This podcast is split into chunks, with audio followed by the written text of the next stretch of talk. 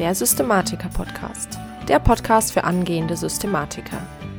Wie du deine Richtung im Leben wiederfindest und mit Struktur deine ganz persönlichen Ziele und Visionen erreichst.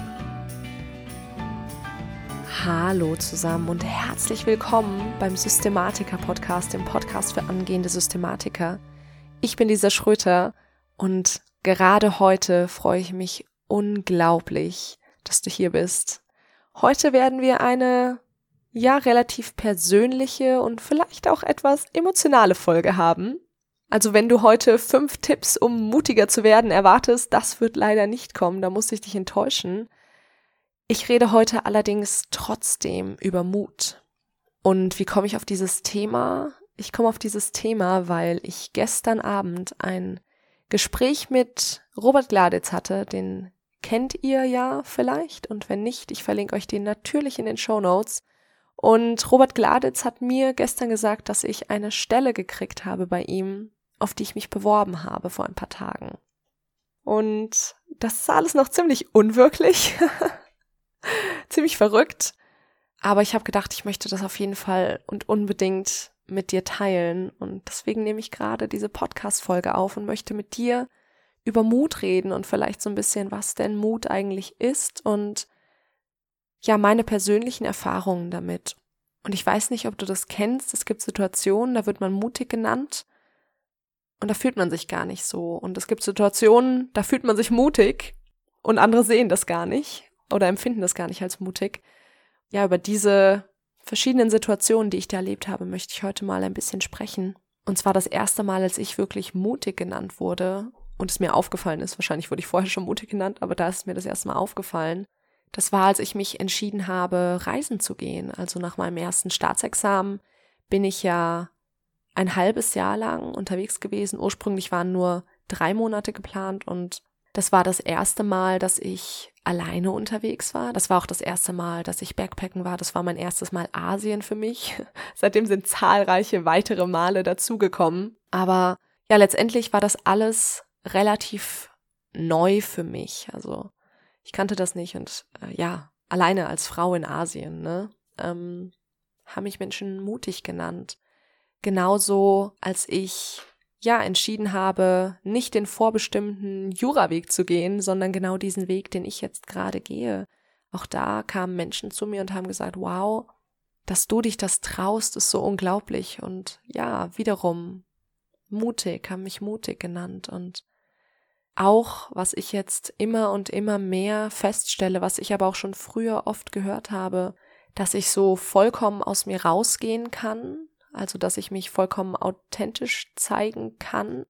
Auch das nennen Menschen mutig und ich glaube, ich habe mich früher, gerade im juristischen Bereich, nie wirklich authentisch gezeigt oder war nie vollkommen authentisch. Ich habe immer das Gefühl gehabt, mich verstellen zu müssen das Interessante ist jetzt, wo ich das Gefühl habe, mich eben nicht mehr zu verstellen, sondern eben ich zu sein, ganz ich zu sein und das wirklich, ich sag mal, auch im beruflichen Kontext vollkommen zu teilen, weil im Privaten habe ich das schon längst gemacht, aber das jetzt quasi auch im beruflichen zu machen, das fällt mir so unglaublich leicht. Und jetzt passieren auf einmal Dinge, Dinge passieren. So wie, dass ich diese Stelle gekriegt habe bei dem Robert und das ist einfach total verrückt, dass ich jetzt quasi das mache, was mir am leichtesten fällt und das am besten angenommen wird. Und um da jetzt noch mal ganz kurz diese drei Beispiele zu nennen. Also ich war allein in Asien Backpacken. Ich bin nicht dem vorgefertigten juristischen Weg gefolgt und ich zeige mich und gehe aus mir raus und bin einfach auch vor anderen wahrhaftig ich. Das nennen Menschen mutig. Und das Interessante ist, dass ich diese drei Dinge, und diese drei Dinge fallen mir eben speziell ein, weil da habe ich es ganz oft gehört, dass ich diese drei Dinge gar nicht als mutig empfinde. Ich habe die auch nie als mutig empfunden. Ich verstehe, warum es objektiv so wirkt, aber für mich ist das eher so bei allen dreien, dass ich gar nicht anders konnte, dass ich gar nicht anders kann und dass es mir eigentlich viel, viel schwerer fiel und fällt, das eben nicht zu machen. Es hat mich eine unglaublich lange Zeit gezogen, dass ich reisen gehe, dass ich was von der Welt sehe, dass ich Menschen kennenlerne und das, was ich jetzt mache, das hat mich gezogen, gerufen. Ich weiß es nicht. Ich weiß nicht, was es ist. Es hat sich wirklich einfach nur so angefühlt, ich muss das jetzt machen. Und genauso mich zeigen, aus mir rausgehen, mich öffnen. Ich öffne mich Menschen. Wo Menschen gesagt haben, sie finden das unglaublich krass, wie ich mich öffne. Ich kann das gar nicht anders. Im Gegenteil, ich finde es unglaublich anstrengend, wenn ich genau das nicht machen darf. Und deswegen habe ich mich auch im juristischen Bereich nicht so wohl gefühlt, weil ich da immer das Gefühl hatte, okay, ich darf nicht ich sein. Ein Teil von mir darf da sein, aber ein anderer Teil, der emotionale Teil etc., der darf eben nicht da sein. Und das ist mir viel, viel schwerer gefallen, als wirklich einfach ich selbst zu sein. Und ja, bei diesen drei Dingen haben mich Menschen mutig genannt. Ich habe es aber letztendlich nie als mutig empfunden. Und jetzt nenne ich dir mal ein paar Situationen, in denen ich ja mich mutig gefühlt habe tatsächlich. Es gibt sicher viel, viel, viel mehr, aber das sind tatsächlich die paar, die mir sehr präsent im Kopf geblieben sind. Und das erste ist auf Reisen, also nicht die Reise antreten an sich, sondern auf Reisen. Ich bin auf den Philippinen und ich mache einen Ausflug und da gibt es Cliffjumping. Und sowas ist in Asien relativ beliebt. Also du klingst, du springst von einer Klippe ins Meer und ich habe Angst zu fallen.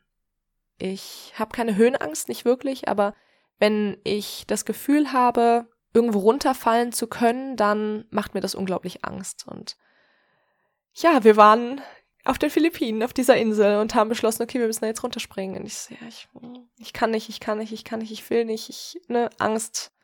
Mimimi. Mi, mi. Und letztendlich habe ich gesagt, okay, scheiß drauf ich mache das jetzt. Ich habe mich da mit einer anderen, die da war, gegenseitig gepusht. Wir haben gesagt, okay, wir machen das jetzt. Und diese Klippe war aber sieben Meter hoch. Also das war jetzt nicht einfach mal so ein so ein ein Meter Brett. Und auch da fällt es mir schon schwer. Ich erinnere mich an Situationen in der Grundschule, wo wir Schwimmunterricht hatten und ich bin in meinem Leben einmal vom drei Meter Brett gesprungen und ich habe laut geschrien, nur um dieses blöde Silberabzeichen zu kriegen. Ähm, also ich habe wirklich Angst zu fallen. Das war in der Situation egal. Ich bin dahin, also es war nicht egal. Ich stand bestimmt fünf Minuten da oben und habe alle blockiert. Aber dann bin ich gesprungen. Scheiß drauf. Ich hab's halt einfach gemacht und oh Gott, war das gut. Und die zweite Situation, an die ich mich erinnere, hat lustigerweise einen ganz ähnlichen Kontext, nur in einem anderen Land. Da war ich nämlich in Kanada. Und in Kanada bin ich von einer zwei Meter hohen Klippe gesprungen. Die Alternative wären irgendwie so zehn gewesen, das war mir dann irgendwie doch zu krass. Aber auch das hat mich wahnsinnige Überwindung gekostet. Und glaub mir, wenn du einmal in Kanada bist und von einer Klippe in einen Bergsee in den Rocky Mountains springst, dann weißt du, dass es es wert ist, mutig zu sein. Oh mein Gott, war das ein unglaubliches Gefühl eine weitere Situation, an die ich mich erinnere, in der ich nicht wirklich das Gefühl hatte, dass ich mutig war, aber dass ich mir selbst vielleicht Mut gemacht habe, war meine mündliche Prüfung vor dem zweiten Staatsexamen, weil ich mir immer eingeredet habe, weil meine erste mündliche Prüfung nach dem ersten Staatsexamen ist furchtbar gelaufen. Ich habe mir immer eingeredet, ich kann das nicht. Hm, ja, mm. Und ich habe da auch einen Artikel drüber geschrieben zu positiven Affirmationen. Ich habe mir einfach, als ich in Malaysia für drei Monate da gearbeitet habe, habe ich angefangen mit positiven Affirmationen zu arbeiten und ich habe mich gefragt, okay, was ist das Wichtigste, was ich momentan brauche und was mich wirklich anspricht und ich habe mir dann jeden Tag wiederholt gesagt, ich bin kompetent und vermittle das auch. Und habe dann da auch irgendwann dran geglaubt wie so positive Affirmationen halt funktionieren. Wie gesagt, Link in den Show Notes.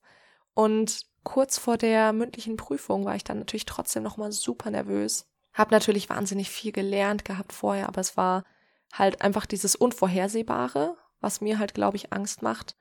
Und was ich dann gemacht habe, ich habe mich abgelenkt mit Disney-Musik. Ich habe Disney-Lieder gehört und ich bin in die Gewinnerpose gegangen und ja, hab gesungen, hab lauthals gesungen und hab mir dadurch Mut gemacht, hab mich hingestellt und mir gesagt, ich bin kompetent und vermittle das auch. Und es hat funktioniert. Ich habe mich mit meiner mündlichen Prüfung exorbitant verbessert, mehr als das in der Regel der Fall ist. Im Nachhinein betrachtet war ich, glaube ich, mutig. Aber in der Situation habe ich es einfach ignoriert und mir selbst Mut gemacht.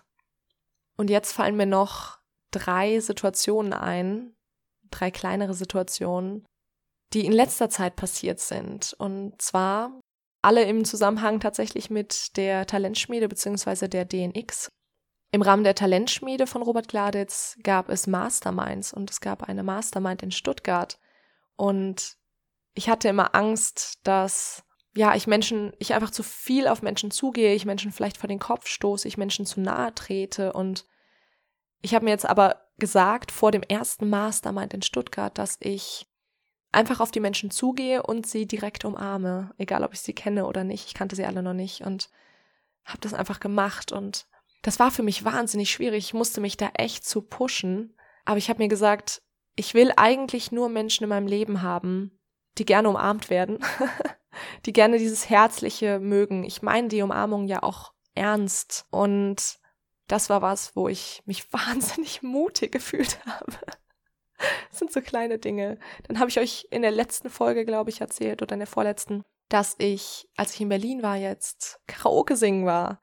Auch das war was, wo ich mich mit einem Freund gepusht habe, wo wir uns gegenseitig gepusht haben. Und ich glaube, das ist auch manchmal das, ich kann das schon mit mir selbst, aber wenn ich jemand anderen habe, dem ich dadurch helfen kann, ist das nochmal wesentlich einfacher, weil ich dann quasi einen Grund außerhalb von mir habe und den brauche ich ganz oft. Und ja, die letzte Situation, an die ich heute denke, ist, dass ich mich bei Robert Gladitz beworben habe für den Feelgood Manager. Geilste Bezeichnung ever. Für die Talentschmiede 2. Ich habe mich so lange gesträubt oder innerlich hat sich so lange was gesträubt, obwohl ich mich sofort angesprochen gefühlt habe von der Jobbeschreibung. Und wieder der blöde Vollidiot in meinem Kopf, der mir sagt, du kannst das nicht und was soll das denn alles? Ist doch Quatsch und da bewerben sich sowieso viel zu viele und letztendlich, und ich bin es ist total unwirklich. Ich weiß nicht, ob ich stolz bin, weil gefühlt habe ich ja gar nichts Besonderes gemacht. Aber es ist sehr, sehr unwirklich einfach. Ja, letztendlich habe ich mich gegen 30 andere Bewerber, knapp 30 andere Bewerber durchgesetzt und ja, es hat sich gelohnt. Das Bewerbungsvideo war schwierig, weil ich eben diesen Vollidioten in meinem Kopf hatte, aber im Endeffekt kann ich dir nur sagen, all diese Punkte, die ich dir heute genannt habe, haben sich gelohnt. Egal, ob es sich für mich als mutig angefühlt hat oder für andere vielleicht auch ein kleines Vorbild war, dass man Sachen machen kann, die einem als mutig erscheinen. Mach das. Es lohnt sich. Es kommen großartige Dinge dabei raus. Zum Abschluss möchte ich dir gerne noch ein Zitat mitgeben aus dem Buch, was ich gerade lese. Ich lese gerade Die Gesetze der Gewinner von Bodo Schäfer und da war ein Zitat, was mich unglaublich gepackt hat, was ich mir auch sofort aufgeschrieben habe. Was ich nicht kann, das muss ich. Und das nächste Mal, wenn du das Gefühl hast, du kannst etwas nicht, dann sei einfach mal mutig. Dann push dich einfach mal selbst und sag dir, das, was ich glaube nicht zu können, das muss ich tun. Und das war, wie gesagt, eine sehr persönliche Folge, ich hoffe, sie hat dir trotzdem gefallen. Das nächste Mal oder es gibt dann sicher auch mal eine Folge mit Tipps, um mutig zu sein. Heute passt das gefühlt emotional gar nicht. Ich musste das jetzt einfach mal loswerden. Wie immer habe ich zum Abschluss eine Frage für dich. Und zwar, wann warst du denn das letzte Mal mutig? Ich würde mich freuen, wenn du das unter den aktuellen Instagram-Posts packen würdest, wenn wir uns da so ein bisschen austauschen und vor allen Dingen auch anderen Menschen Mut machen, selbst mutig zu sein und aus ihrer Komfortzone rauszugehen und wir uns einfach gegenseitig unterstützen und pushen und ja, ich bin wahnsinnig gespannt auf deine Geschichten, auf deine Gefühle diesbezüglich und ja, das war ähm, diese Folge. Es ist schön, dass du mit dabei warst. Wie immer freue ich mich über Feedback und wenn du mich unterstützen möchtest, dann verlink sehr, sehr gerne das Coverbild des Podcasts oder auch ein Bild dieser aktuellen emotionalen Folge auf Instagram in deinem Feed oder in deiner Story und tag mich da drauf, dass ich dich sehe. Und ich wünsche dir wirklich von Herzen einen wundervollen Tag.